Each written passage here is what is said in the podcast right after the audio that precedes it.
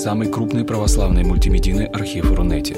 Лекции, выступления, фильмы, аудиокниги и книги для чтения на электронных устройствах в свободном доступе для всех. Заходите. Предания.ру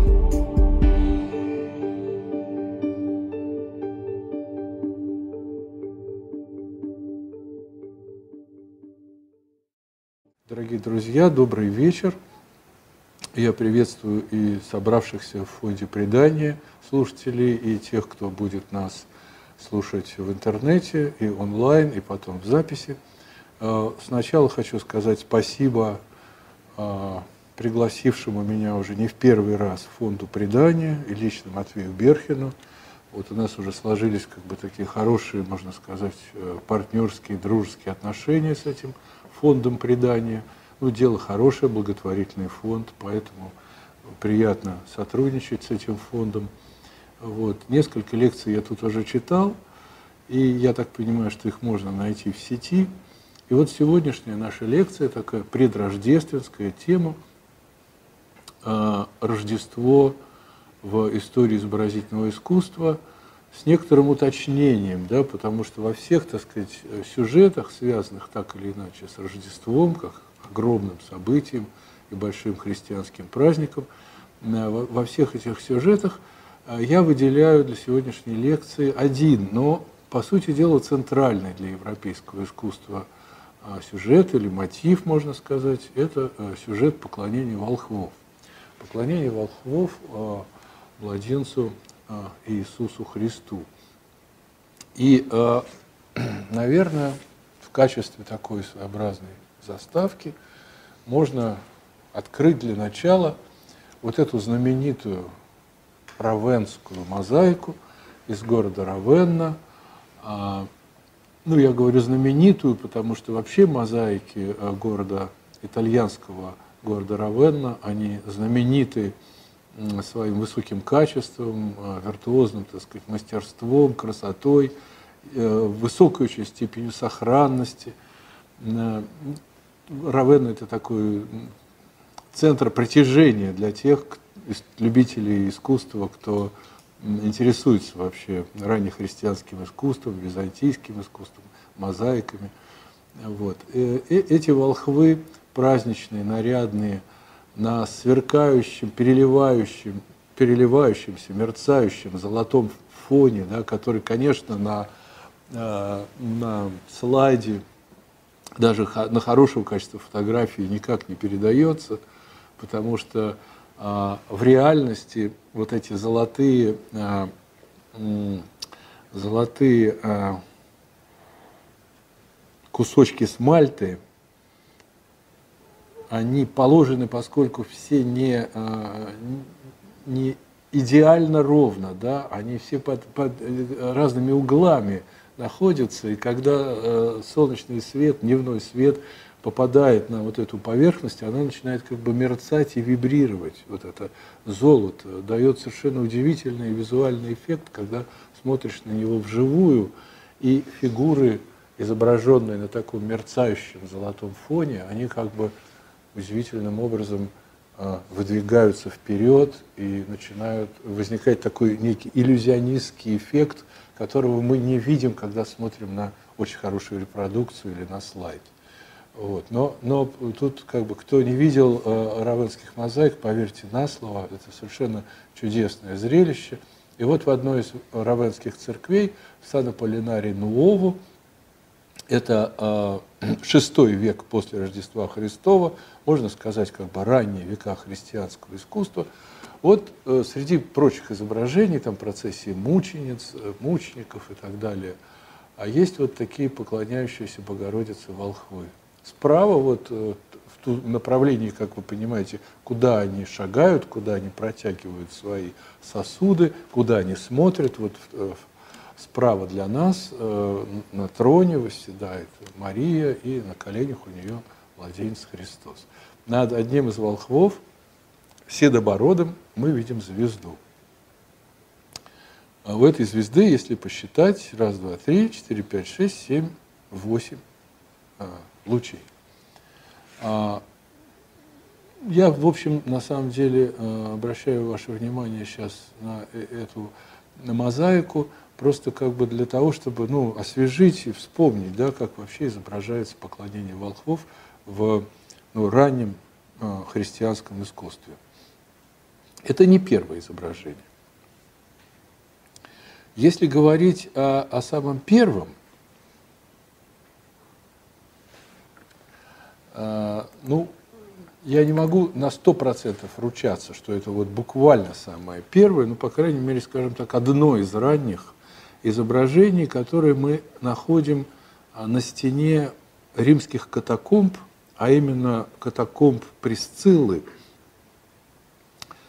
А, это еще э, изображения э, в катакомбах, как вы понимаете, да, э, они все датируются, почти все точнее, временем а, до знаменитого Константинова Миланского эдикта, то есть до официального разрешения христианской церкви. А, в катакомбах христиане хоронили своих усопших, убитых или просто умерших, и э, там они совершали какие-то поминальные трапезы, там же иногда проходили и церковные службы. В общем, э, это такая как бы подпольная жизнь запрещенной, неразрешенной в Римской империи церкви, в некоторые эпохи при некоторых императорах жестоко гонимой. И вот именно в катакомбном искусстве мы впервые встречаем сюжет поклонения волхвов. То есть можно сказать, что как только появляется что-то, что мы можем называть христианским искусством, оно еще не вышло даже на поверхность земли, мы уже среди основных сюжетов встречаем этот сюжет. Богородица – сидит с младенцем, вот здесь вот эта такая обобщенная фигура, ну понятно, что эта фреска плохо сохранилась, да, то есть мы видим лишь сейчас какие-то только смутные очертания. И вот мы видим три поклоняющихся фигуры в широком, в широком шаге, с чуть согнутыми коленями, они в одну сторону шагают, вот к этой э, явно сидящей на, так, на троне, тронообразном таком э, кресле, Марии с младенцем, и в руках мы видим, у них жест один и тот же, они держат, значит, нечто, ну, мы понимаем по сюжету, что они держат вот те самые дары. И, в общем, понятно, что между вот тем катакомбным изображением и вот этим изображением из э, э, Сана Полинари Нового из, Равенс, из Равенского э, храма э, огромная, с одной стороны, разница по, по качеству, по сохранности, по, по наличию деталей и так далее, но, но тип, типологически да, мы понимаем, что это, в общем, один и тот же абсолютно тип. Мы его узнаем легко, мы его опознаем сразу. И, и даже на удивление, потому что даже вот этот шаг сохранен, как бы широкий шаг таких слегка согнутых ног. А, откуда он берется? Конечно, из римского искусства и того единственного искусства, которое было э, художникам ранним христианским знакомо. Они же были э, жители вот именно этой Римской империи, у них никакого другого художественного языка не было. Они взяли очень распространенный мотив «варвары приносят дань императору». Тем было положено на полусогнутых таких вот ногах идти навстречу императору и приносить ему э, свои подарки, дань свою. Берется этот мотив – и э, вместо императора на троне Богородица с младенцем на троне оказывается. И теперь, я думаю, пришла пора вспомнить, собственно, сам текст. Вы его, конечно, все знаете, но тем не менее, э, поскольку мы сейчас будем говорить о разных нюансах, то интересно посмотреть на вот именно на нюансы, на мелкие всякие, на мелочи такие, ускользающие порой от нашего взгляда. Евангелие от Матфея, глава 2, там наиболее развернутый евангельский мотив о поклонении волхвов. Когда же Иисус родился в Вифлееме Иудейском, в дни царя Ирода пришли в Иерусалим волхвы с востока и говорят, где родившийся царь Иудейский, чтобы мы видели, ибо мы видели звезду его на востоке и пришли, пришли поклониться ему. Дальше, значит, я пропущу кусочек, просто сокращая время, да, о том, что Ирод встревожился, потому что понял, что родился какой-то новый царь в его царстве, и хитрит и отправляет волхвов найти место, разведать, где родился чудесный младенец, царь будущий, и чтобы он тоже, как говорит Ирод, чтобы я тоже пришел и поклонился ему. Ну, мы знаем, что из этой хитрости у Ирода ничего не вышло. Вот. И, значит, я пропускаю несколько стихов и говорю, и перехожу к стиху девятому. Они, выслушав царя, пошли, и все звезда, которую увидели они на востоке, шла перед ними, как, наконец, пришла и остановилась над местом, где был младенец. Увидев же звезду, они возрадовались радостью весьма великую, и, войдя в дом, увидели младенца с Марией, матерью его, и, пав, поклонились ему, и, открыв сокровища свои, принесли ему дары – золото, ладан и смирну. И, получив во сне откровение не возвращаться к Ироду, иным путем отошли в страну свою. Вот этот эпизод. Художники стараются изо всех сил внимательно прочесть этот текст и максимально точно его передать. Вот это а, будет сохраняться всегда. Но в разные эпохи, а, мы увидим это в дальнейшем, смысл этого рассказа будет поворачиваться как бы разными гранями. Причем художники даже не вполне будут это осознавать.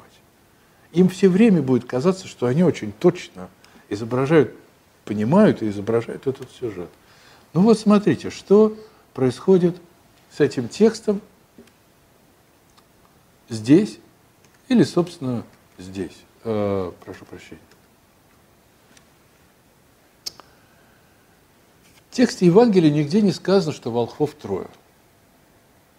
Но поскольку перечисляются дары, золото, ладан и смирно, то логично предположить, что вот, наверное, было три человека. Да? Это вообще допущение некое. Никто не сказал, что их было три. Более того, у ранних отцов церкви встречаются разные толкования, что, допустим, там 12, например, было этих волков. Но а, число три как бы фиксируется, вот мы видим, да, в катакомной фреске уже. Вот, еще церковь еще, э, так сказать, не вышла из подполья, нет еще никакого там серьезного, не то что искусства, вообще даже, ну, никаких там ни программ, ни, ни каких-то, значит, э, какого-то, какой-то богословской, так сказать, э, сопровождающей изображение как бы традиции, а уже понятно, их трое. Вот. И, значит, соответственно, их трое, и у каждого в руках некий сосуд, потому что сказано, что они принесли дары свои, сокровища. Причем сосуды, как правило, закрытые, потому что сказано, что открыли сокровища.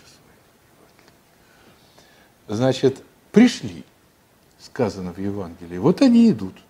Не верхом едут, а именно идут. Мы это тоже хорошо видим. Ну и вообще как бы верхом подъезжать к младенцу – тем более, что он находится в, в неком доме.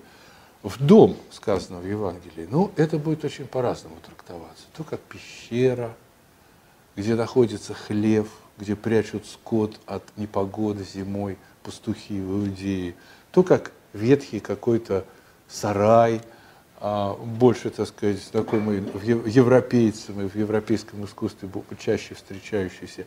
А у ранних христиан вообще этот мотив отсутствует.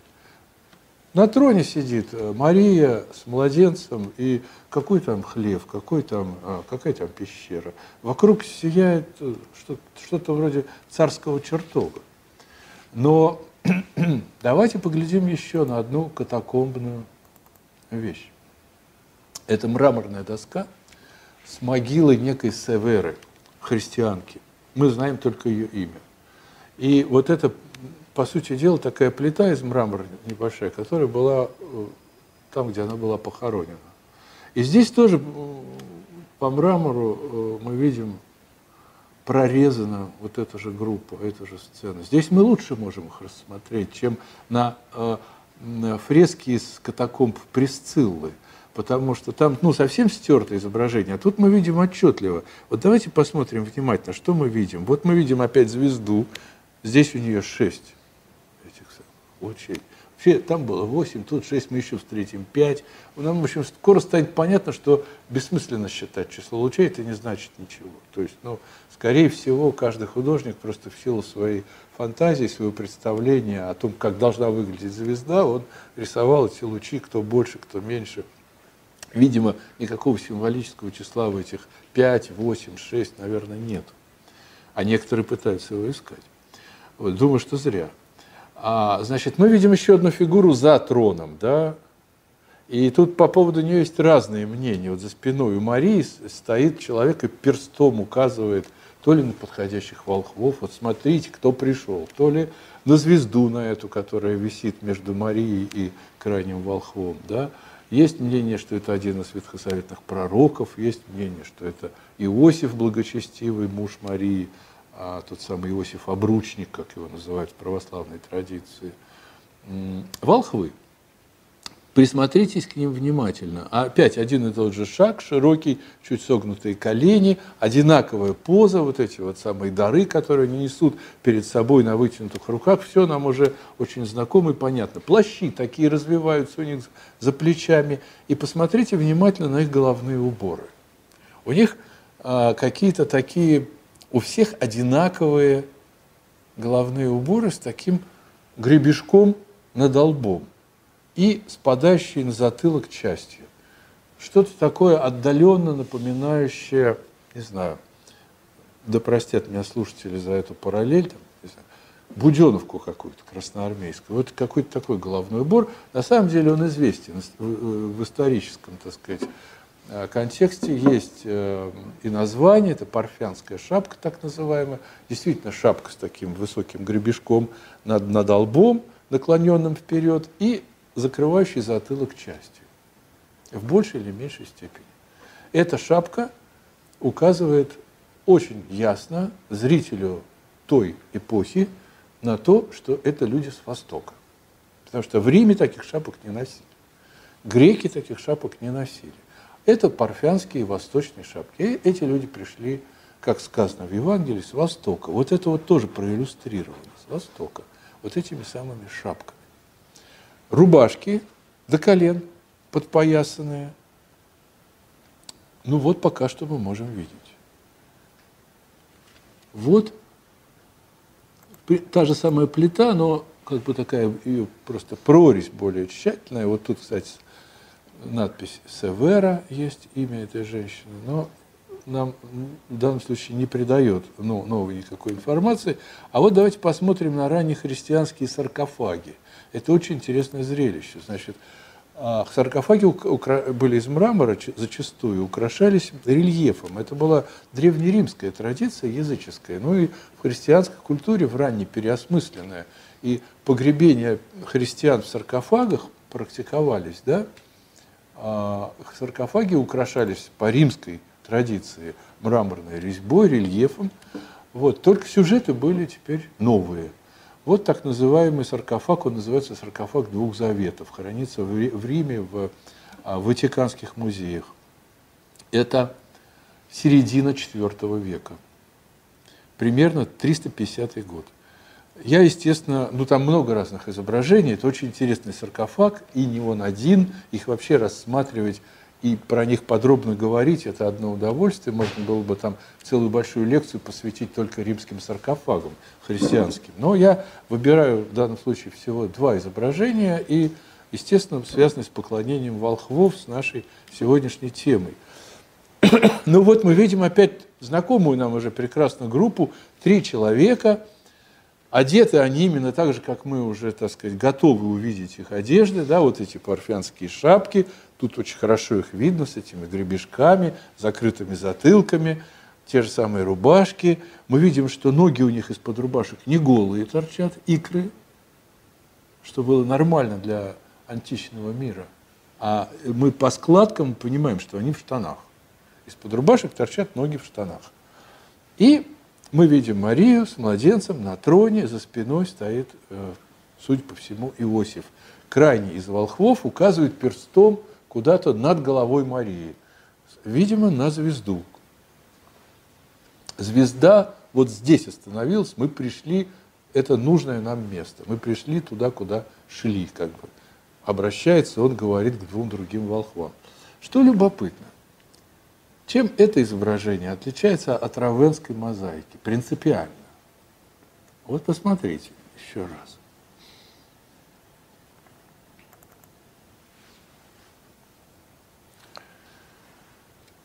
Мы видим здесь, что волхвы изображены э, в хорошо знакомом античному миру, в рамках хорошо знакомого античному миру сюжета три возраста. То есть седобородый, безбородый и чернобородый. И понятно, что этот мотив мужчины трех возрастов, хорошо знакомый греческому и римскому искусству, э, означает он, так сказать, не вызывает никакой особой загадки, тут нет небольшого секрета. Три возраста – это в данном случае некое обобщенное представление о человеке вообще. То есть люди трех возрастов – это значит человек вообще. Всякий, как бы. Но понятно, что они не всякие, они откровенно издалека пришли. Вот эти парфянские шапки. И посмотрите, тут не просто из-под рубашек подпоясных штаны торчат, тут какие штаны, да, эти штаны чуть ли не главные на этой фреске, так сказать, э, драгоценные, разноцветные, покрытые какими-то круглыми разноцветными украшениями. То есть такие штаны какие-то небывалые просто. Нарядность этих штанов превосходит ну, на, на этой мозаике практически все вообще остальное. Вот, понятно, что на саркофаге э, такого, э, значит, как бы, такой красоты нельзя было изобразить, но Штаны тут тоже есть. И шапки парфянские тоже есть. А вот трех возрастов тут нет. Видите, они все трое безбородые. Они как бы все на одно лицо. То есть на самом деле какие-то мотивы, безусловно, повторяются, становятся устойчивыми сразу, моментально, а какие-то возникают эпизодически, то встречаясь, то не встречаясь, но тем не менее мы со временем увидим определенное нарастание некоторых тенденций. Пока мы сделали вот наше предварительное замечание, и давайте сразу двинемся решительно вперед и посмотрим на еще один потрясающий памятник, а, чуть раньше даже, чем мозаика в Равенне, мозаика в Риме, в церкви Санта-Мария-Маджоре. Это огромная по сути дела, триумфальная арка, за которой алтарь, и эта триумфальная арка разбита на горизонтальные ярусы, как было привычно римлянам, именно так членится триумфальная арка, и в каждом ярусе мозаичные изображения. Вот, значит, мы видим, что вот здесь вот два таких, справа и слева, два таких сегмента – сплошь как ковром покрытые сверкающей прекрасной мозаикой. Эту церковь Санта-Марии-Маджоре можно видеть и сейчас в Риме, и зрелище это потрясающее. А, эта мозаика местами была отреставрирована, в нее есть некие более поздние вставки, про нее много написано научной литературы. Я сейчас не буду, там части ее по бокам срезаны более поздними стенами, не буду сейчас во все это погружаться, нас интересует вот я сейчас мышкой покажу, вот это место, вот здесь слева, второй сверху ярус, вот эта группа. Это те самые, как вы догадались уже, те самые волхвы из Санта-Марии-Маджоре. К сожалению, не очень хороший слайд, но у меня своей качественной фотографии личной нету, а в сети, когда я готовился к лекции, и выбирал, ну, старался получше выбрать изображение, оказалось, что вот этой сцены из Санта-Марии-Маджоре в хорошем качестве ну, найти просто ну, невозможно. Я не знаю, я перерыл огромное количество сайтов, страниц и так далее. Судя по всему, это отсканированное изображение из какого-то альбома, мне так кажется. Но, тем не менее, нам этого хватит, чтобы разобраться. Э, значит, итак, давайте приглядимся. Что мы тут видим? Мы видим группу, немножко для нас непривычную. Вот этих трех шагающих друг за другом волков тут нет. Значит, в центре сидит в белоснежных одеждах, в золотом нимбе младенец, ну, отрок некий, да, на огромном широком троне. трон украшен драгоценностями, драгоценными камнями и так далее, и нижняя его часть, и верхняя часть. Вот тут пурпурная, судя по всему, такая огромная подушка, а рядом на троне поменьше, отдельно сидит женщина в драгоценных одеждах. Это понятно. Мария, его мать, как бы вот, юный царь мира, сидит на троне, как царю положено, и при нем, значит, как бы опекающая его мать, которая э, при своем, так сказать, младенце, сыне, царе занимает некое почетное, но в, те, в то же время некое второе место рядом с ним. За спиной у них в белоснежных одеждах крылатые, мы видим, стоят четыре ангела.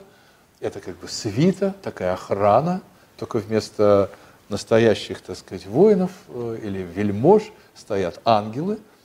Между все строго симметрично, два и два, над головой младенца Христа звезда,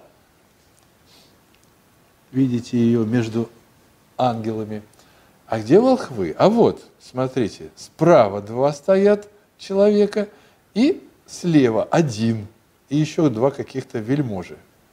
Или просто, ну, как бы в данной ситуации, поскольку это явно тронный зал, они вельможи. На самом деле это там повивальная бабка и там, скорее всего, там Иосиф, обручник. Вот.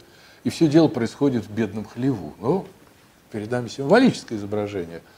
Надо показать как бы всю это величие, всю божественность, грандиозность этого события Рождества Христова. И поэтому, да, все должно соответствовать. А, мы находимся, с одной стороны, у истоков христианского официального искусства, да, это одно из первых разрешенных как бы, изображений, пятый век. А с другой стороны, мы находимся, конечно, внутри древнеримского искусства, это совершенно понятно. И он, художники говорят с нами на том языке, который им привычен.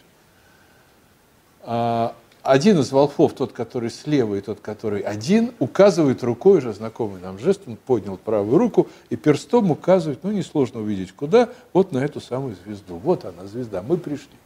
Этот жест мы видели и на саркофаге с вами. Что мы можем э, заметить применительно к волхвам? Ну, в руках у них, значит, какие-то такие блюда, подносы с чем-то драгоценным, очевидно. Одеты они по-разному, но очень пестро у них на головах высокие такие шапочки. Мы узнаем этот силуэт, этот гребешок, поднимающийся вверх и вперед парфянскую шапку, у всех троих, разного цвета. Они все три безбородые, и у них великолепные, пятнистые, драгоценные штаны. Очень хорошо, тут художник много уделил внимания, особенно вот у этого волхва, который показывает на звезду, ну просто а, штаны такие на зависть любым модникам любых времен. Это, и эти люди одеты абсолютно не так, как все вокруг. Это люди издалека. Это чужеземцы. И вот этот мотив, как мы видели с вами на самых разных изображениях, оказывается наиболее существенным для раннехристианского искусства при изображении этого сюжета. Потому что можно же разные вещи акцентировать акцентируется именно вот это. Почему? Это второй очень интересный вопрос. Но давайте посмотрим еще несколько изображений, как бы проверим наши наблюдения. Зайдем с другой совершенно стороны, окажемся в рамках абсолютно другого искусства. Тут мы видели колоссальную триумфальную арку, покрытую мозаикой в римской церкви, а вот маленькая э, металлическая бутылочка – в которых из святой земли приносили паломники благочестивые, значит, масло освященное или там святую воду из реки Иордан, например, вот что-то такое. В общем, для неких реликвий жидких. Такая бутылочка, ампула называется. Ампула, их довольно много сохранилось. Они вот, э, в частности, хорошая коллекция таких ампул есть в итальянском городе Монца, в, в, в тамошнем э, музее, так сказать, музей при соборе. Вот одна из ампул из города Монцы. Значит, на этой ампуле, ну это прорезь, да, это как бы зарисованная ампула, да, мы видим, э, что, я сейчас немножко укрупню, мы видим в центре на троне сидит Мария, на коленях у нее торжественно восседает младенец, и, и она, и он в нимбах. Композиция такая симметричная, да, над ними с двух сторон ангелы крылатые, и слева, и справа по три фигуры. И мы прекрасно понимаем, что с одной стороны пастухи вот здесь вот справа, потому что они, ну, во-первых, у них палки пастушеские есть, вот, а во-вторых, они как бы люди как люди. А вот с другой стороны явно какие-то особенные люди. Мы узнаем их парфянские шапки, мы узнаем их э, длинные рубашки, длинные сапоги, видимо, штаны, потому что, значит, все указывает на то, что вот особенно, конечно, эти шапки, а, что они пришли из далекой страны, маги, волхвы. И они протягивают э, дары один из них на одном колене стоит, да, и они своими позами очень напоминают, опять же, вот этих самых варварских вождей, которые приходят к императору и приносят ему дань. А, плащи мы видим, опять же. Мы, если приглядимся, то заметим, что вот у самого левого крайнего, самого дальнего от Христа волхва бороды нет, а вот, например, того, который ближе, который встал на колено, одно борода явно по профилю судя есть. То есть художник пытался нам показать вот эту разницу возраста, и вот этот мотив трех возрастов, он явно здесь, хотя понятно, что его, так сказать, ремесло не дает ему возможности в этом смысле развернуться, но он все равно старается даже линией, даже контуром, но показать, что три возраста. А, это седьмой век. А, а вот восьмой век. Это потрясающий памятник. Э, он находится сейчас в небольшом итальянском городе э, Чевидьямо. А, нет, что я говорю, не Чевидьямо, господи. Чевидали де Фриули, да? Вот. Э, это небольшой итальянский город, где в свое время, в восьмом веке,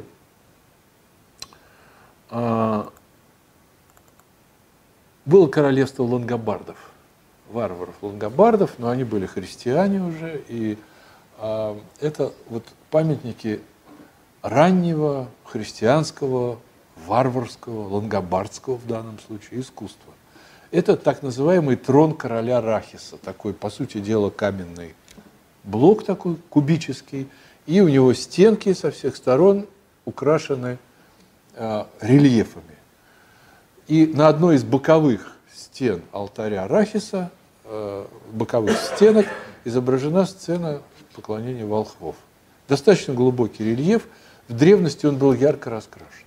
Остались некоторые следы краски, которые э, показывают, что э, когда он был новый, то он был очень ярко, разноцветно, выглядел вот настоящее такое варварское искусство, очень нарядное, пестрое. Вот. Что мы тут видим? Ну, понятно, что это абсолютно такой архаический, примитивный художественный язык, да, лонгобарды тоже стараются как могут, вот изо всех сил, они пытаются передать Евангелие. Для них оно так же драгоценно, как и для всех. Вот Мария на троне сидит с нимбом, и младенец сидит у нее на коленях тоже с нимбом. Вот и ангел сверху летит очень красивый.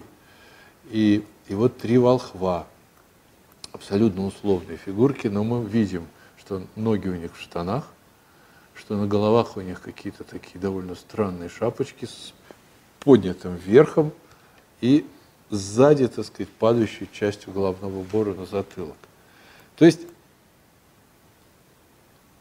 эти художники не видели друг друга. Они жили в разные века. Они этнически были абсолютно разными людьми, греками, римлянами, варварами, лангобардами. Они занимались абсолютно разными искусствами. Мозаикой или чеканкой, или резьбой по камню. Это были маленькие произведения, миниатюрные или огромные, как триумфальная арка в Санта-Марии-Маджоре или мозаики в Сан-Аполлинаре Нуово в Равенне. Но они все говорят на одном языке. Это люди одной большой эпохи. Это искусство ранней церкви, и искусство ранней церкви оно как бы больше отдельно взятого художника. Оно само знает, что нужно говорить. А говорить нужно вот о чем.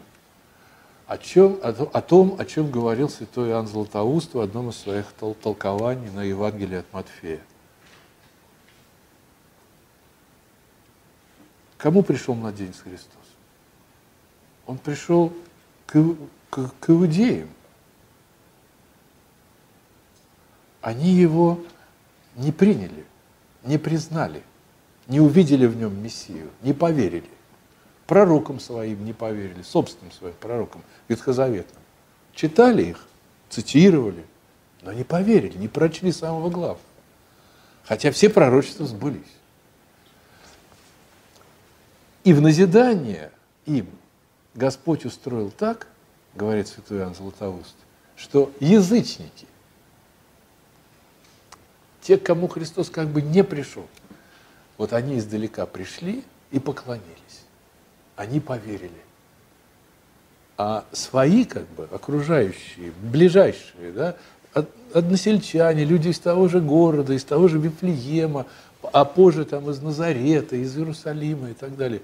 Окружающая та среда, в которой Христос действовал, да, они его отвергли, они его не признали, они его не разглядели. Язычники, как назидание, как такой укор иудеям, свои не признали, а чужие признали. И вот этот мотив оказывается самым важным во всей этой истории, потому что все художники, независимо от того, как умело или неумело они это изображают в цвете, не в цвете, в камне или там, не знаю, а, в металлическом сосуде. Но они все время вот этот вот сохраняют главный мотив. Они пришли издалека, они чужие, они иностранцы, иноземцы. Это очень важно. Могут быть при этом добавляться мотив трех возрастов, может не добавляться, да, Хотя чаще мы видим, он встречается. А как указывать на то, что они чужие, что они издалека, что они не здешние? Ну, одеждой, шапками парфянскими и штанами. Вот два основных мотива. Начиная прямо с ранних изображений, еще из катакомб, и заканчивая вот этими вот поздними развернутыми изображениями. Вот посмотрите на прекрасную византийскую икону из монастыря Святой Екатерины на Синае, икона Рождества. Я сейчас покажу крупный фрагмент, естественно, тут трудно разглядеть. Ну, напомню просто, да, что в этой традиции византийской, которая потом перешла на Русь, Рождество изображается, как правило, на фоне такой горы, в горе пещера, а где, собственно, происходит Рождество – но, правда, при этом Мария и младенец изображаются не внутри этой пещеры, а как бы перед ней, что на услов, ну, условном языке иконного изображения означает, что на самом деле они внутри. То есть вот там пещера черная, вот, да, а вот тут вот, значит, ясли с младенцем и Мария возлежащая. И понятно, что они на самом деле находятся внутри этой пещеры, но художник их выносит наружу, чтобы мы их видели просто. Это естественно. А вот на, так сказать, разных отрогах, склонах и складках этой горы изображаются разные события евангельские, связанные с Рождеством. А, и тут и пастухов можно встретить, и волхвов, и повивальную бабку. И даже вот здесь на этой иконе тут много такое развернутое повествование в нижнем ярусе избиения младенцев в Вифлееме. То есть рассказана про вся евангельская история о, о Рождестве, начиная от э, собственно, рождения и кончая бегством в Египет и избиением, избиением вифлеемских младенцев. А вот фрагмент, который будет интересен нам сегодня особенно. Сейчас я его постараюсь сделать покрупнее. Вот он, видите? Вот наши волхвы. Вот они поклоняются Марии. На этой иконе кусочек. Это слева там такой фрагментик. И мы видим тут три возраста, да, седая борода, черная борода, и седой вот уже склонился, черный говорит с юным волхвом безбородым, у них на головах такие очень какие-то непонятные, но не, необычные шапки с какими-то гребнями, то есть вот, видимо, художник не очень представлял уже этот византийский, что такое парфянские шапки, но, видимо, какие другие видел изображения, и вот он явно головным убором что-то такое нам показывает, особенно экзотическое. Таких головных уборов ни у кого больше нет. Младенец. Да, я вот не говорил еще, и пришла, наверное, пора сказать. На всех изображениях, которые мы видели, что делает младенец? Он либо благословляет подходящих к нему волхвов, либо просто протягивает руку к дарам, как бы принимая их. То есть он в любом случае демонстрирует какое-то одобрение тому, что сейчас происходит. То есть все происходит как должно, все правильно делается. Эти люди пришли поклониться, их Бог привел через звезду, и, конечно, их надо принять. Я это специально говорю, потому что потом мы увидим, как этот мотив неожиданным образом развернется. Византийская икона конца XI, начала XII века и примерно плюс-минус той же эпохи, того же времени, каппадокийская фреска, ну, тоже, по сути дела, в рамках того же искусства, находящееся, да, другой художник, совершенно другая территория, но тем не менее, вот каппадокийская фреска XII века «Поклонение волхвов». Ну, тут вы, конечно, скажете, вот, вот что-то совсем не похоже. Ну, что не похоже? Ну, во-первых, их тут не трое. Целая толпа. Сколько их тут? Раз, два, три, четыре, пять, шесть. Шесть человек. Мария с младенцем сидит на троне, держит его на коленях, рядом стоит Иосиф в нимбе, так сказать, за Марией, там, на вторых ролях. Но он тут должен присутствовать, потому что он опекает эту семью, свою жену и младенца, хотя он ему не отец, но он благочестиво опекает это семейство. Иосиф Обручник. Если мы приглядимся повнимательнее, то мы увидим, что скажем, в, в этой группе из шести человек, вот, например, тот, который склонился и подносит младенцу такое некое подобие бочонка золотого, да, с каким-то, значит, видимо, золотом, вот с седой бородой, да, и вот четвертый тоже с седой бородой, а второй безбородый и пятый безбородый, а третий с такой рыжей бородой темной, и шестой тоже с ним. А если мы посмотрим внимательно на цвет вот этого плаща, вот падающего у первого волхва, мы увидим, что это точно тот же цвет, который у четвертого, который поднял вверх э, голову и руку, куда-то смотрит вверх, видимо, звезду увидел. И, ну, в общем, понятно, да, секрет легко раскрывается. Это не шесть человек, это трое. Просто это вот эти три волхва увидели звезду, а вот три эти, те же самые волхва поклоняются младенцу Христу. То есть это, конечно, просто условность иконного языка, и на самом деле волхов тут три, и мы, если теперь посмотрим на наш любимый мотив, те самые, как вы догадываетесь, штаны, то мы увидим тут, хотя, конечно, в нижней части фреска не очень хорошо сохранилась, но мы увидим, что штаны разноцветные, что по краю вот этих синих штанов бежит такая полоска из таких белых украшений таких, кружочков. Вот. И здесь то же самое мы видим. То есть это, конечно, не такие роскошные разноцветные пестрые штаны, как были на равенской мозаике, но тем не менее мотив сохраняется. Удивительных штанов. И мы понимаем, что вот равенская мозаика VI века и вот эта каппадокийская фреска XII века, между которыми, вообще говоря, огромное по времени расстояние, и географическое в том числе – и, конечно, этот художник, рисовавший, писавший эту фреску, никогда не видел этих равенских мозаик и в глаза, но они находятся в рамках одной большой культуры. Одной большой культуры, которая говорит нам о чужестранцах, пришедших с Востока.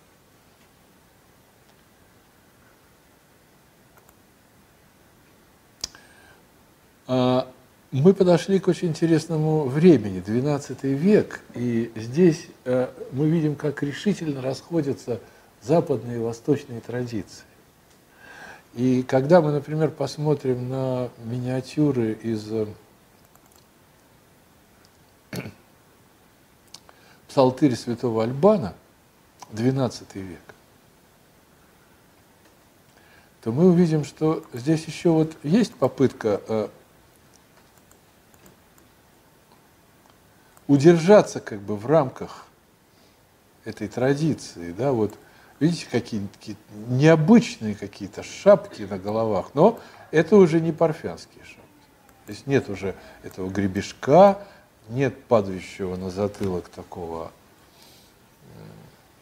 части этого головного убора. Это какие-то золотые шапки, может быть, отчасти напоминающие короны, одетые на шапки. Но, впрочем, про них пока трудно что-либо тут сказать.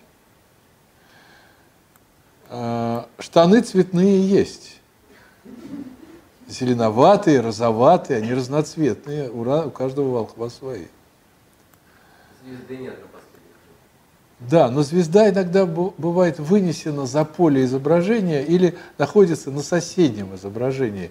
То есть э, вообще звезда сохраняется. Вот та же самая псалтырь святого Альбана, другой, другая иллюстрация к ней, а, другая страница просто. И вот те же самые волхвы, те же самые головные уборы. И вот здесь мы как раз очень хорошо видим звезду. Вот они на нее двое сразу показывают пальцем. И вот она, прекрасная звезда с сколько тут? Семью лепестками, да, этими лучами. Или сколько? Восемь тут? Раз, два, три, четыре, пять, шесть. Да, восемь. Восемь. Ну, в данном случае восемь. Могло быть и семь. А пятиконечную я вам показывал? Нет, сейчас покажу. Мы, наверное, просто проскочили это изображение. Ну, вернемся на секундочку, ничего страшного, все в наших руках. Это еще один древнеримский саркофаг поклонения волхвов. Вот тут, кстати, головы верблюдов появляются, ритмичные такие, да? Мы видим тоже, они все безбородые, одного возраста. Здесь вот мотив трех возрастов не, соблюдается. И вот он указывает перстом на пятиконечную звезду в таком кружочке. То есть, в общем, это на самом деле очень по-разному делается. Вот. А если мы посмотрим, например, итак, э, Псалтырь святого Альбана, 12 век, и вот снова 12 век – Э, это рельеф из э, собора Сан-Джорджо в итальянской Феррари. Смотрите, здесь мы видим уже явно на головах появляются короны. Это уже а, никакие не парфянские шапки. Здесь узна, узнаются такие вот венцы – может быть, венцы, надетые на шапки. Мотив трех возрастов тоже сохраняется. Замечательный рельеф, такое монументальное романское искусство. Звезда, Мария с младенцем, младенец, который тянется рукой своей к дарам, которые подносит старший по возрасту волк. Опять вот это характерное Э, поза, он стоит на одном колене, два других ожидают своей очереди, чтобы поклониться.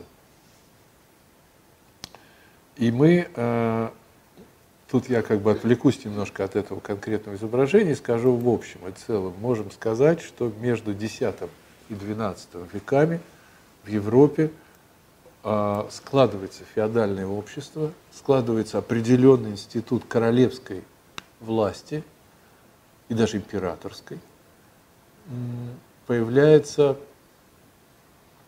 вот этот мотив короны на головах волхвов. Это такая, по сути дела, революция внутри этого сюжета. Дальше эта корона уже не будет возникать эпизодически, она будет уже постоянной. Вот смотрите, э, Псалтырь Кероу, 13 век, ми миниатюра оттуда, иллюстрации, на головах волхвов большие красные короны. У Марии тоже корона на голове. Они подносят Христу подарки, дары свои. Мотив трех возрастов. Нет никаких штанов, есть длинные плащи и короны. Короли не ходят в парфянских штанах. Мотив полностью сменяется. И мы оказываемся внутри совершенно другой эпохи. Вот именно здесь, где-то в районе XII века, происходит этот э, откровенный такой переход. Вот смотрите, Византи... Э, римская мозаика из Санта-Мария Интрастевере, мы даже автора знаем, Пьетро, Пьетро Кавалини, 13 век, поздняя мозаика. И э, мы видим короны на головах волхвов. И еще при этом какие-то штаны с пятнышком. Некую дань, видите, штаны, украшенные пятнышком, пятнистые. Некую дань э, тому прежнему мотиву. Но короны уже на головах. Причем тот, кто поклоняется, у него голова без короны. Корону эту надо искать. Она где-то может быть либо в руках у слуги, либо лежать на земле, либо вообще отсутствовать. И это очень интересно, наблюдать за приключениями этих самых корон. Мы немножечко этим займемся. И сделаем выводы. А, ну, собственно, ни один великий художник, ни один великий художник эпохи Ренессанса и последующих там, наверное, двух еще столетий, то есть, грубо говоря, между там, 14 и 16 включительно веком, не обошел, наверное, этой темы поклонения волхов. То есть у нас огромный материал, у нас целый ряд первоклассных шедевров. Практически любой великий художник, живший в Европе на протяжении вот этих нескольких веков, а, прикоснулся к этой теме мы будем, а, у нас будут волхвы, поклоняющиеся и Джотто, вот он сейчас перед нами, и его ученики, и Боттичелли будет, и, а, я не знаю, кого только не, можно не называть, да, и Дюрер, и Босх, конечно, и у конца этой традиции стоящий, занимающий очень специфическое место в ней, Питер Брейгель, а, и если говорить о более ранней эпохе, там, о северном ренессансе раннем, Рагир ван дер Вейден, ну, бесчисленное количество итальянских художников, все касаются этого сюжета. Я назвал Боттичелли, ну, на самом деле можно назвать и Фрабиата Анжелика, и Филиппина Липпи, и, а, ну, любого практически большого мастера. Вот. И каждое из этих поклонений волхвов – будет нести, конечно, все больше и больше черт индивидуальной манеры этой школы и этого конкретного художника. Потому что они все больше и больше индивидуальными будут. Они все уже с именами, причем громкими, великими именами. А, но нас сегодня интересует не столько индивидуальные особенности в манере больших художников, они, конечно, очень разные. Понятно, что Дюрер очень не похож на а, Фрабиата Анжелик. А нас как раз будут интересовать те вещи, когда искусство говорит о своем понимании сюжета, как бы особо даже не задумываясь. Не столько говорит, сколько проговаривается. Вот мы видели, как штаны ушли, исчезли, как парфянские шапки исчезли. А, соответственно, вместе с этим ушел мотив людей издалека, тех варваров, тех людей с Востока, которые признали младенца Христа, в то время как свои иудеи не признали. Вот этого больше нет. А что есть? А есть совсем другая идея центральная. Царская власть, королевская власть имеет более высокую власть над собой, говорит церковь. Есть царь царей. Короли пришли, снимайте короны кланяйтесь младенцу Христу. И не просто кланяйтесь, на колени вставайте, по очереди. И вот мы видим здесь у Джотто, например, не на одном колене, а на двух коленях стоит седобородый волк с такой э, лысой головой, с седой бородой, целует ножку младенца Христа. Святое семейство при этом выглядит монументально и торжественно, как никогда, хотя над ними вроде какой-то навес шаткий, вот это условное обозначение такой ну, понятно, что это же какая-то пастушеская постройка, загон для скота, хлеб, но при этом они в этом хлеву так монументально возвышаются. Рядом в качестве такого слуги вельможи стоит ангел, и вот волхвы тоже по-своему торжественно и величаво, но при этом смиренно и с полным сознанием того, кто здесь на самом деле играет первую роль во всей этой сцене, вот по очереди поклоняются младенцу Христу. Да, Джота изобразил комету, это очень интересно. В его время обсуждался этот мотив, чем же была движущаяся звезда, за которой можно было идти. Предположили, что это была комета. Это как бы попытки научной трактовки евангельских чудес. Джота изобразил комету. Эта комета потом будет встречаться много раз, и в частности совсем недавно в знаменитом сериале «Молодой папа», «Молодой папа» Павла Соррентино, да, который снял там на титрах, насколько я помню, в начале летит эта джотовская комета как раз. Вот. Посмотрите, что лежит вот здесь. То ли какая-то шкатулка драгоценная, то ли что-то, может быть, это головной убор, вот не очень понятно на этой фреске. Фреску мы сейчас смотрим джотовскую из капеллы Скровеньи в Падаю. Вот видите, такой предмет какой-то, да, вроде бы напоминающий, может быть, шапку какую-то, островерхую. Но, но не парфянскую точно по силуэту. И почему она такая желтая? Может, она золотая? И вот мы у Джота найдем другое изображение, где с этим сразу все будет понятно. Это тоже Джота чуть позже. Иконный образ, поклонение волхвов. По-другому решенная композиция. Видите, Мария тут возлежит. А Иосиф Обручник стоит. Тут разные животные, потому что дело происходит в хлеву. Вот три волхва разного возраста. И здесь мы очень хорошо можем разглядеть короны. Вот одна лежит на земле у того, кто кланяется в данный момент. Козочки, овечки стоят с одной стороны, волк с другой, между ними на земле, на полу, в этом хлеву лежит корона. А, ну, никаких, конечно, уже и в помине шароваров нет, длинная одежда до земли, все очень торжественно, царские плащи – и вот здесь короны на головах у волхва среднего возраста и молодого волхва. А у Джотто так, и у джотовских последователей так. Вот Альтикьеро, прекрасная фреска Альтикьеро из Падуи, из Ораторио Сан-Джорджо. Видите, такая монументальная вещь. Да, это хороший тоже вопрос. Э, они, они чаще без нимбов изображаются.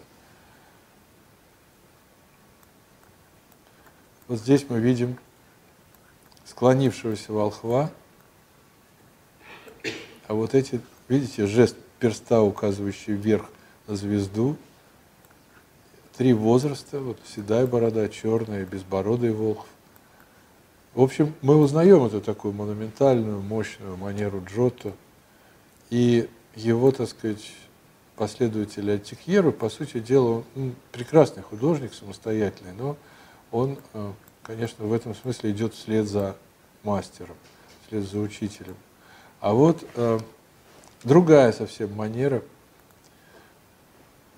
чуть более поздняя, да, но при этом в каком-то смысле более архаичная – Э, относящийся к так называемой интернациональной готике, Джантили да Фабриано, э, очень известная вещь, поклонение волхвов, его часто репродуцируют, его очень любят украшать им обложки альбомов, а, не знаю, другие какие-то вещи, открытки, пакеты, там, постеры.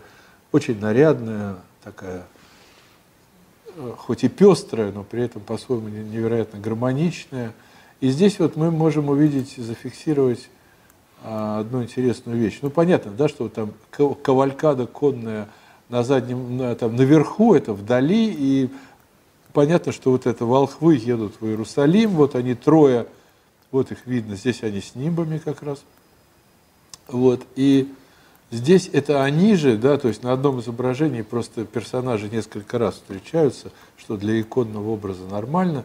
И вот они же поклоняются младенцу Христу, сидящему на коленях у Марии.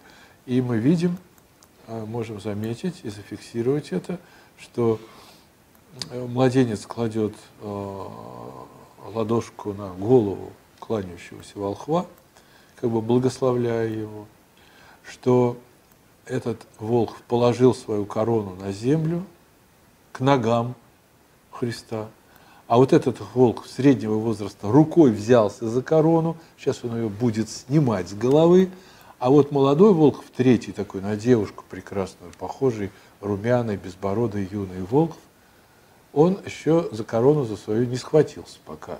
Вот. И мы видим вот прям вот эту корону, находящуюся на разной высоте. Вот она на земле, вот она пониже как бы, потому что этот волк уже начал склоняться, и он уже приготовился ее снимать, и вот она у вертикально стоящего молодого волхва на голове. Вот этот мотив потом будет встречаться много раз и станет, по сути дела, устойчивым местом. А, я его, так сказать, немножко шутя, ну, отчасти шутя, э, назвал для себя в свое время мотив путешествия короны с головы на землю. То есть мы видим как бы три фазы поклона, и мы видим три положения короны, которые с некой верхней точки, минуя промежуточную среднюю фазу, оказываются на земле у ног младенца Христа и его матери. И идея абсолютно понятная, потому что а, кто такие волхвы в данном случае? Да? Это уже не люди издалека, не, не персы-язычники, это цари, цари, цари со всего мира пришли и корону свою корона в данном случае уже превращается в обобщенный символ царской или королевской власти. Корона спускается и оказывается на земле у ног Христа. Волхвы в данном случае выполняют такую функцию группы, которая как бы принесла эти короны на своих головах и в таком вот покадровом, как бы постепенном склонении да, а, осуществляет, по сути дела, главное движение, движение короны с головы на землю. Скажите, пожалуйста, а там вот это слуга у третьего волхва у ног? Где? Да, да, да, да, да, совершенно верно, да. И здесь вообще очень интересный караван. Тут многочисленная, так сказать, свита у них, да, и в этой свите есть все приметы такой, ну, роскошной царской кавалькады, как, то есть тут, во-первых, люди в нарядных одеждах очень, да, есть люди э, явно совершенно из разных земель, вот один человек в челме, например. Вот тут в этой свите есть, например, обезьянки, которые, значит, тоже как такие экзотические животные присутствуют в этой свите, да, сбруи коней невероятно нарядные. Вот, э, вот, вот тут, например, вот юноша в прекрасном таком итальянском головном уборе. Вот, очевидно совершенно, что у художников появляется, когда они изображают эти свиты, простор для такой живописи, где можно показывать людей разных возрастов, в разных ракурсах, по-разному одетых, принадлежащих, так сказать, к разным каким-то э, э, национальностям и так далее. Э, идея понятная, вся земля пришла поклоняться младенцу Христу. И, кстати говоря, раз уж мы заговорили об этом, давайте посмотрим на еще одно важное изображение на Лоренцо Монако.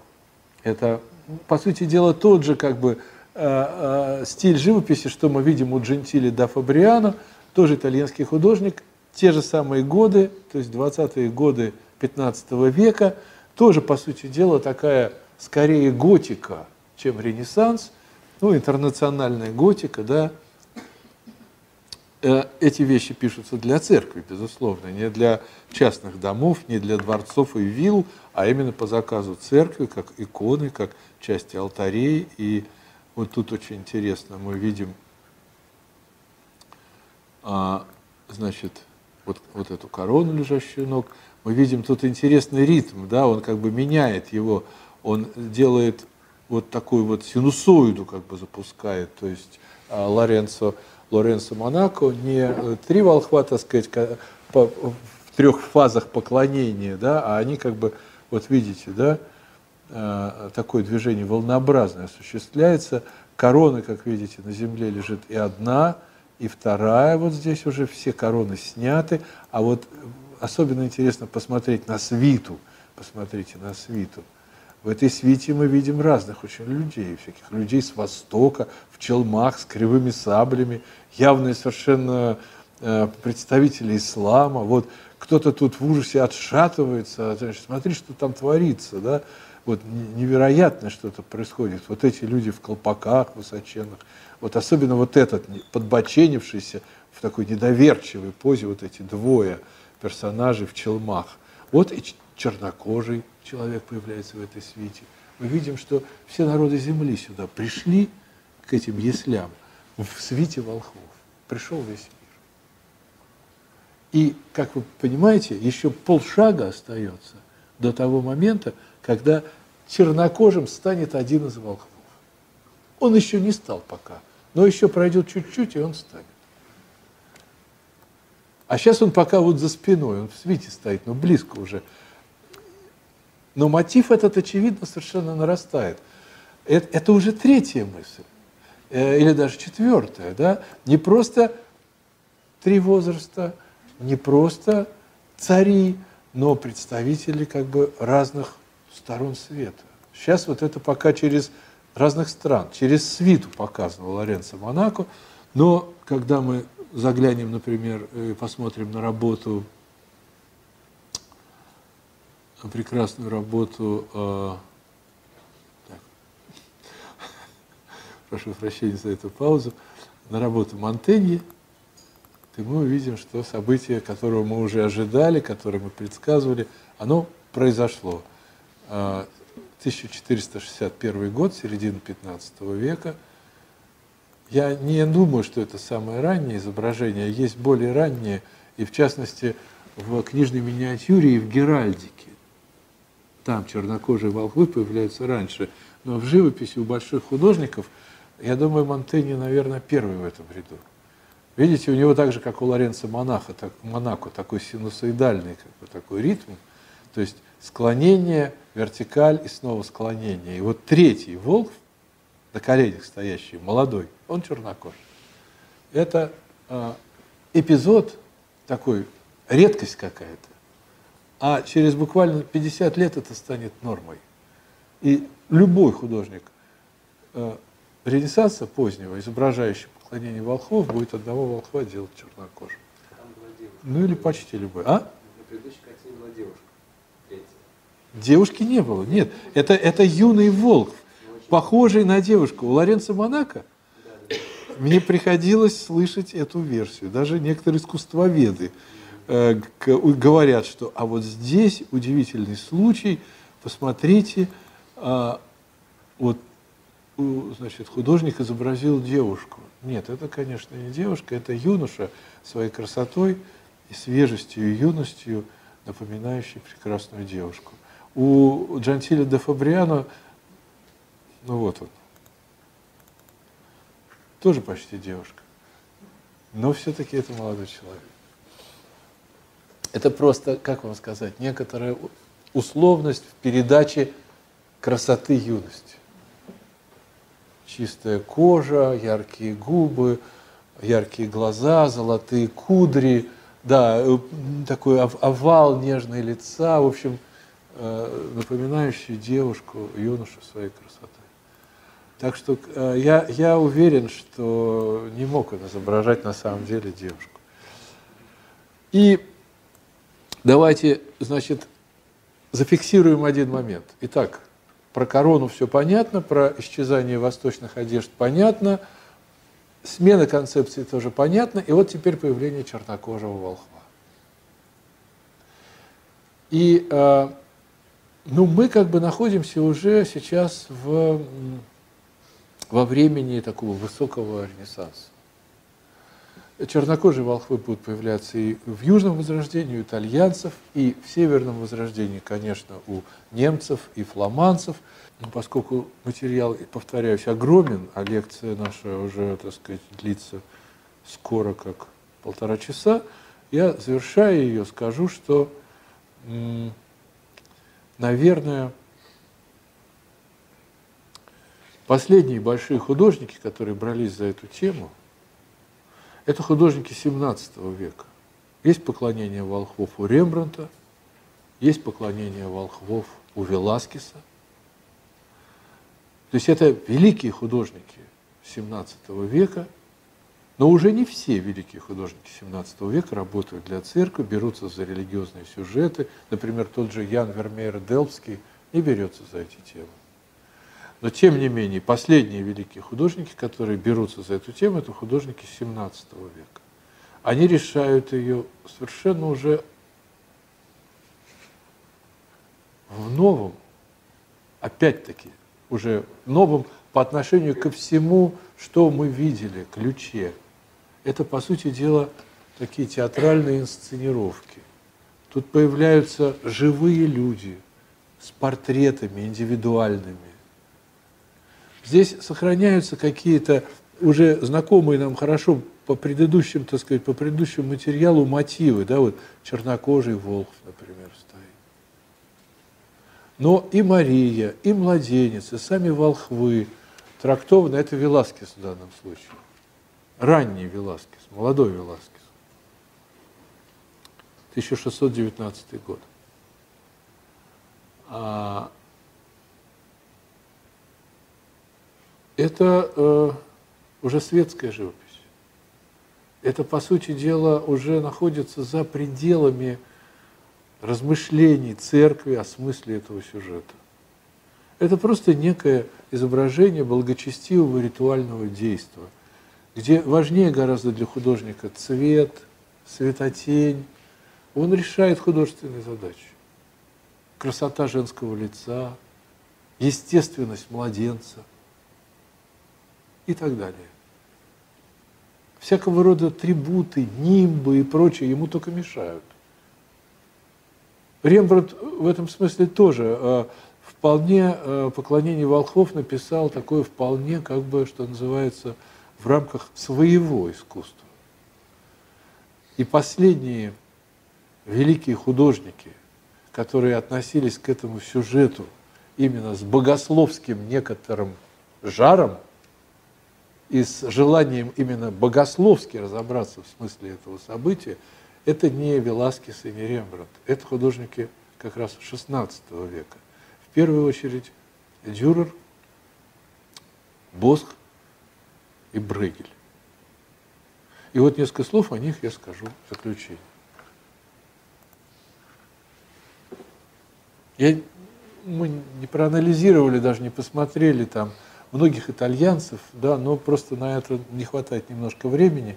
И так у нас такой галоп получается – Дюрер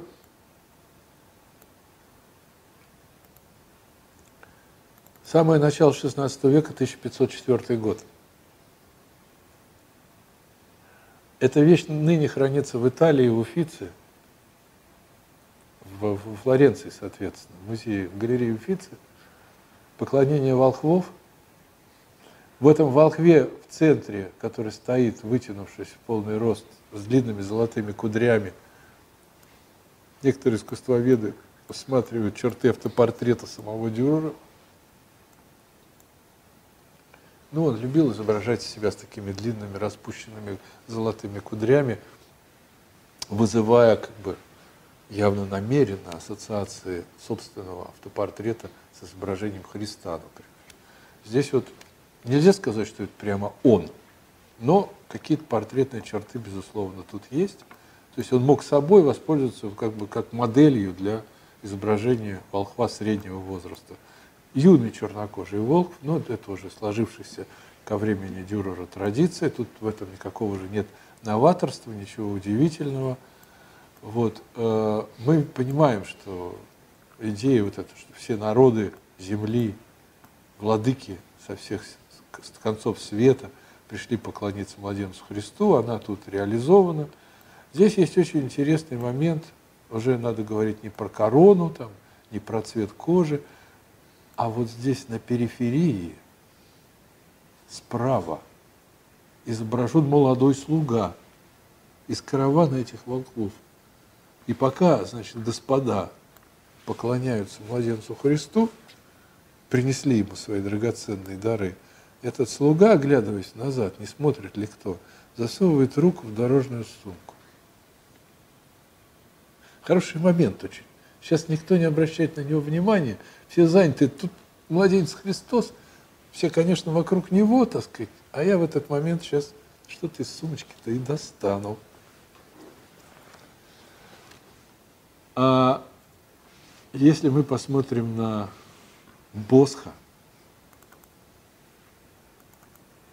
на потрясающий его алтарь поклонения волхвов, то мы увидим тут много интересного. Сейчас, может быть, у меня есть чуть получше слайд, секунду. Нет, к сожалению. В пространстве за ветхим хлебом, на этом слайде, к сожалению, я вижу обрезан верхний край, это очень неудачно получилось. Сейчас я попробую. А, флешки не у меня, флешка у вас, да? Ну ничего, ладно. Можно будет дома посмотреть повнимательнее на этот алтарь Босха, поклонения волхвов. Он хранится в настоящий момент в музее Прадо в Мадриде. А, я расскажу, поверьте мне на слово. За а, первым планом, за этим самым ветхим сооружением, которое изображает в данном случае хлев, на фоне которого разворачивается действие поклонения волхвов, за ним расстилается равнина с холмами. На этой равнине в, одном, в одной микрогруппе дикие звери нападают на путников, на мужчину на женщину, набрасываются волк и медведь и явно собираются их разорвать на части, убежать не получается. В других местах этой равнины вооруженные конные отряды скачут явно навстречу друг другу. И хотя был такой мотив, что все волхвы пришли из разных стран и не вместе приехали поклоняться младенцу Христу, а из разных концов земли как бы пришли в эту точку что, вообще говоря, не соответствует евангельскому рассказу, потому что там-то ясно написано, что они пришли сначала вместе в Иерусалим к царю Ироду, и потом вместе от царя Ирода а, отправились уже в Вифлеем за звездой. Но, тем не менее, поскольку они же из разных, так сказать, сторон света, да, там, то они вот как бы с разных сторон собираются, и у каждого своя свита, у каждого свой отряд. Естественно, поскольку они цари, ну или короли, то неудивительно, что свита вооружена. Это тоже нормально. Но, но здесь у Босха не просто три вооруженных отряда едут в разных местах пейзажа, они явно собираются сражаться и скачут навстречу друг другу. Что свиты волхов между собой сейчас начнут биться. Целый ряд вопросов, целый ряд загадок. А самое, конечно, интересное – из загадок этого босховского алтаря поклонения волхвов это фигура в центре. Вот здесь вот я мышкой его показываю. Такой стоит человек, у него тоже некая корона на голове, очень странная. И он голый, еле прикрыт каким-то плащом, но часть плеча, груди э, голая, и нога вся практически обнажена и на, на, на ногу надет какой-то странный предмет, какой-то прозрачный, какой-то прозрачный цилиндр, сквозь который мы видим кровоточащую язву на этой ноге. И вид у него довольно странный какой-то, то ли глумливый, то ли какой-то очень странный персонаж. Четвертый царь какой-то, голый, с язвой на ноге. По поводу этой фигуры много существует искусствоведческих трактовок. сатана пришел посмотреть на младенца Христа. Он тоже князь этого мира, поэтому корона на голове может быть. Царь Ирод явился тайком вслед за волхвами, чтобы поглазеть на младенца. Еще один континент – Америка. Европа есть, Азия есть, Африка есть, три волхва – три расы, а есть же еще Америка. Недавно открытый четвертый континент с дикарями. Не Америка ли это? В общем, короче говоря, есть разные мнения. Про Антихриста, мне кажется, наиболее убедительная, честно говоря, трактовка. Тем более, что у него в его короне, на его голове, ну, какие-то явно демонические э, изображения. Вообще тут очень много символики. Там, например, вот оплечье такое металлическое на плечах и на груди волхва средних лет, там рельеф разноцветный, изображающий царицу Савскую, которая приносит дари, дары царю Соломону. Этот как бы древний ветхозаветный сюжет является неким провозвестием, прообразом волхвов, которые приносят дары новому царю, младенцу Христу. То есть, как бы, как раньше царица Савская пришла с караваном в Иерусалим и поклонилась и принесла дары царю Соломону, так ныне со своим караваном приходят волхвы с далекого востока и приносят дары младенцу Христу. Но это-то еще как бы можно объяснить, это вполне логично. Но, скажем, обезьяны какие-то или жабы, изображенные э, на других, так сказать, частях этих одежд, особенно на короне вот у этого, потому что там и терновый венец какой-то угадывается на этой шарообразной металлической короне этого четвертого персонажа, и свита за его спиной, там просто гротескные босковские рожи, такие уродливые откровенно, выглядывают из-за плеча этого четвертого персонажа. Все это, конечно, говорит... А? Да, да, здесь такой какой-то специфический дракончик или волшебная птица. Вообще чернокожий волк очень странный тоже, надо сказать, но не такой странный, как будет дальше. И вот, наконец, обратите внимание, вот осел. И не видно вала. А вот, а вот тут вот через дырки заглядывают люди такие странные. Один сквозь дырку в крыше смотрит, один вот через дырку в стене. Здесь вот по дереву лез. Это пастухи. Они тоже пришли поклоняться младенцу Христу, но их не пустили. Босх э, ставит, ну, он не просто загадки нам загадывает, что, чтобы нас как-то развлечь. Мне кажется, он ставит очень важный философский и богословский вопрос, который до него живопись практически не ставит. Отчасти у Дюрера это есть, с его вороватым слугой. Но хорошо, младенец Христос пришел в мир. Он родился в яслях, в Вифлееме. Что началось? Что было вообще в этот момент? Они пришли в Вифлеем, им не хватило места в гостинице. Они бедные люди, они пошли ночевать в хлев. Там в хлеву родился царь царей, владыка и создатель вселенной. Воплотился от Святого Духа младенец божественный, Бога человек Иисус Христос. Это произошло в хлеву. А что за люди были вокруг? Люди, которые его, конечно, не, не, не признали и не поняли. А что местные власти сделали очень скоро? Они хотели убить его и послали Вифлеем солдат убивать всех младенцев. То есть вот этот как бы кошмарный фон мира, в который пришел младенец Христос, да?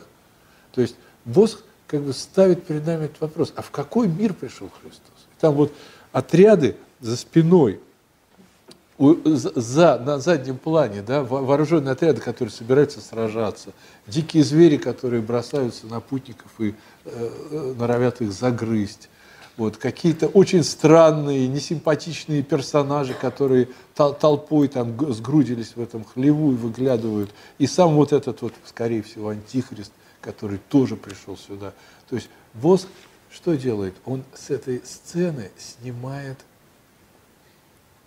как бы он убирает атмосферу идеализации.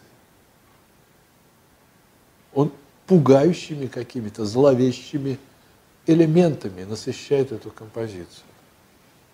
И его явный совершенно ученик и последователь, хотя абсолютно самобытный при этом художник Питер Брейгель старший, которого недаром называли новый Босх.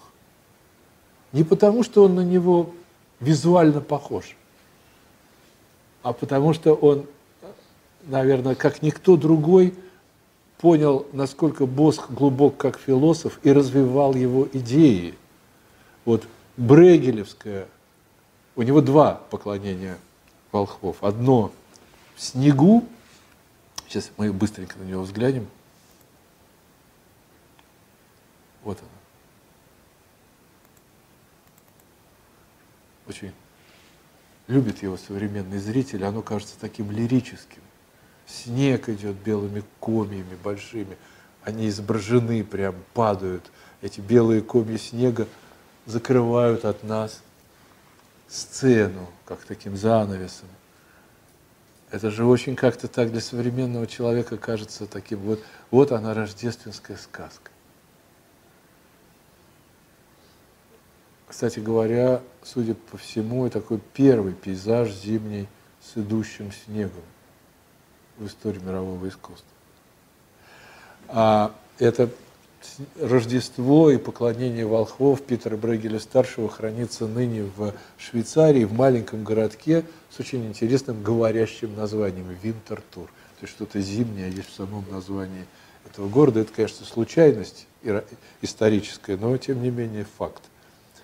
Где тут волхвы? Где, мол, Мария на троне? Где, где поклонение? Где торжественная иерархическая сцена? Где путешествие короны с головы на землю? Где а, простите, три фазы, так сказать, склонения царей мира перед царем царей. Ничего этого нет. Сцена в углу, Мария практически невидима, она загорожена частью строения. Мы угадываем только в углу, в левом, у левого края фигу, часть фигуры, мы понимаем, что вот там вот находится Мария, она держит на руках, видимо, младенца, его невозможно разглядеть, лиц волхов невозможно разглядеть, и не потому, что у нас плохой слайд.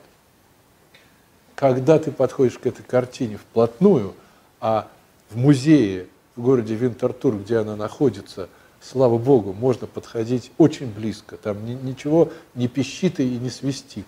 Я подходил на расстоянии 20 там, сантиметров. Ты ничего не можешь тут разглядеть. Это специально так сделано, конечно. Ну, понятно, что есть там потемнение лака от времени и так далее, но все равно Брейгель пишет так, чтобы мы, как бы, чтобы от нас была скрыта эта тайна. И, но не только от нас. Мы в данном случае и те люди, которые живут в этом городе, это одно и то же. Потому что от них эта тайна точно так же скрыта. Вот ребенок катается по льду на ледянке, вот люди по ступенькам из проруби носят воду, вон там трое мужиков куда-то влево побежали, а вот, и так далее. Вот человек идет с мешком, с собакой вправо, тут жгут костер. Послушайте, Христос родился. Но мы живем своей жизнью. Это очень понятный, очень брейгелевский ход – о нем даже не стоит долго говорить, потому что он на других его работах есть. А вот посмотрите, что он сделал со вторым своим поклонением волхов, которое написано чуть позже. Вот здесь Питер Брейгель перестал, наконец, быть Брейгелем. Центр посадил Марию, на колени ей посадил младенца, голова – Христа, стало быть. Волхвы в нарядных разноцветных одеждах тоже крупно даны. С, трех, ну, с двух сторон они подошли. А, Все можно разглядеть. Наконец Брейгель написал нормальную картину, так как люди делают. Говорим мы, издали глядя на это изображение. Подходим ближе. И начинается младенец Христос не хочет никаких этих подарков. Он отодвигается, он прячется у матери на груди. Вот этот неприятный, с сальными такими белыми пейсами старик с очень неприятным лицом протягивает ему драгоценности, но младенец не то, что там благословляет его или тянет ручку взять эти подарки, он, наоборот, всячески отстраняется от этого. А вот волк среднего возраста. Он откровенно, гротескно уродлив. Сделать так случайно невозможно. он в богатых одеждах, у него золотой сосуд в руках, но посмотрите на это лицо. Эти пятна красные, эти мешки под глазами, этот неприятный тонкий рот с опущенными вниз углами, как у жабы у какой-то, опять же слипшиеся а, волосы такие. Вид ужа, ужасный, такой неопрятный и несимпатичный. А между Марией с младенцем и этим волхвом просунута рука солдата в перчатке и арбалет торчит. Он прямо вот между младенцем и волхвом. А что за люди вокруг собрались? О, прекрасная компания. Посмотрите на них.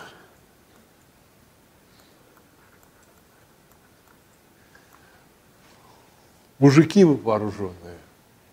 Даже не армия какая-то, не свита, а просто какое-то ополчение, кто во что одет, но копия эти самые, алибарды и, и э, таким повсюду торчат над их головами.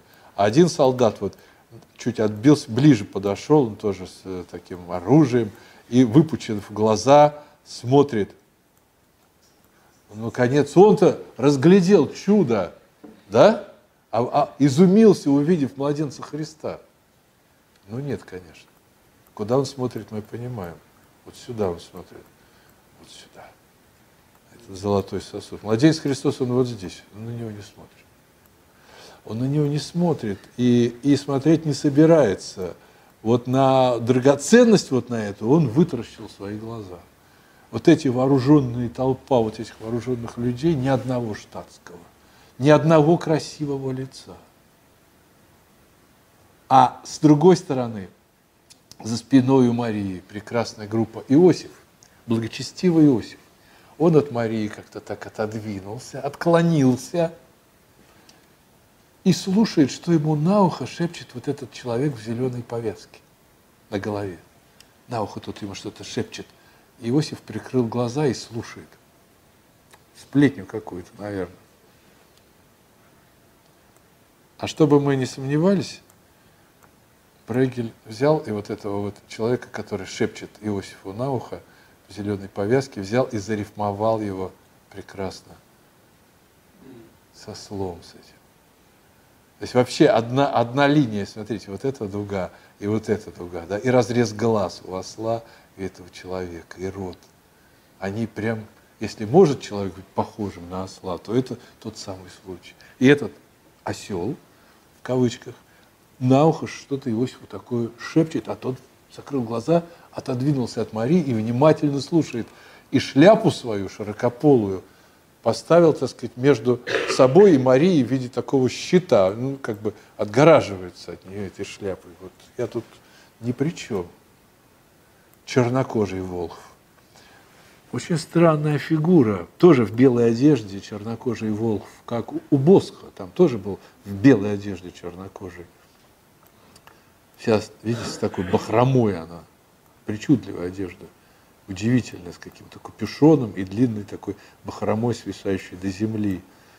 Как справедливо замечают искусствоведы современные, занимающиеся Брейгелем, в частности Манфред Селлинг, прекрасный специалист из Бельгии. Вот этот, вот этот головной убор напоминает нас в пик сделанной такое карнавальное подобие короны. То есть, когда берется просто полоска ткани, наматывается вокруг головы, таким, э, значит, узел завязывается и втыкаются шипы некие. И вот я типа сделал себе корону. Это не настоящая корона, это, это корона такая наспех сделанная поделка. И, наконец, правый край, штатские. Вот они. Еще два зрителя есть. Ну, абсолютно гротескные персонажи. На одном из них очки, известный символ слепоты. Имеем глаза, не видим, имеем уши, не слышим. Вот тот самый случай. Кто в очках, тот уж точно ничего не видит. Это, я прошу прощения, я не о присутствующих говорю, я в данном случае говорю, как в XVI веке это принято было понимать. Вот. И если мы теперь отодвинемся от этой вот этого поклонения волхвов, ну, можно догадываться, что не церковь заказала эту картину. Церковь такую не во, трудно вообразить, что где-то в какой-то церкви это в алтарь могли поставить. Но, с другой стороны, Брейгель художник такой эпохи, когда художники для себя еще ничего не пишут. Все на заказ делается. То есть кто-то заказал его. И он развивает мотивы Босха. Вот этот э, чернокожий волк в, белос... волк в белоснежной одежде, он явно прямо босховский персонаж. Да, тут нет вот этого полуголого условного антихриста, но тут зато есть очень много другое. То, что у Босха намечено. Там вооруженные отряды где-то скачут вдали, в складках пейзажа, а тут вот прямо эта толпа вломилась сюда. Вот в такой мир пришел Христос. Вот такой ответ. Вот разговор об этом.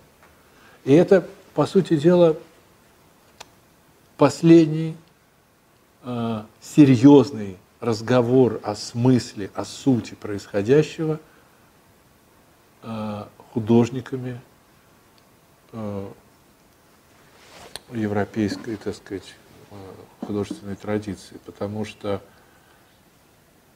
дальше просто начнется театрализация этого действия,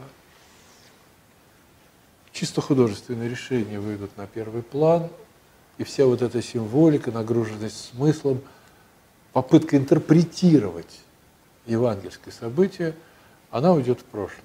Ну, а дальше просто эта тема совсем исчезнет и будет встречаться оказионально, эпизодически, там, то у прерафаэлитов, ну, просто как некая стилизация, то там у каких-нибудь модернистов, например, у, у Филонова у нашего есть поклонение волхвов, но это уже настолько другая история, настолько другая традиция, что я даже не буду сейчас касаться этих работ, потому что, в принципе, я считаю, что эту тему можно вот здесь, на Питере Брегеле старшем, как бы и закончить.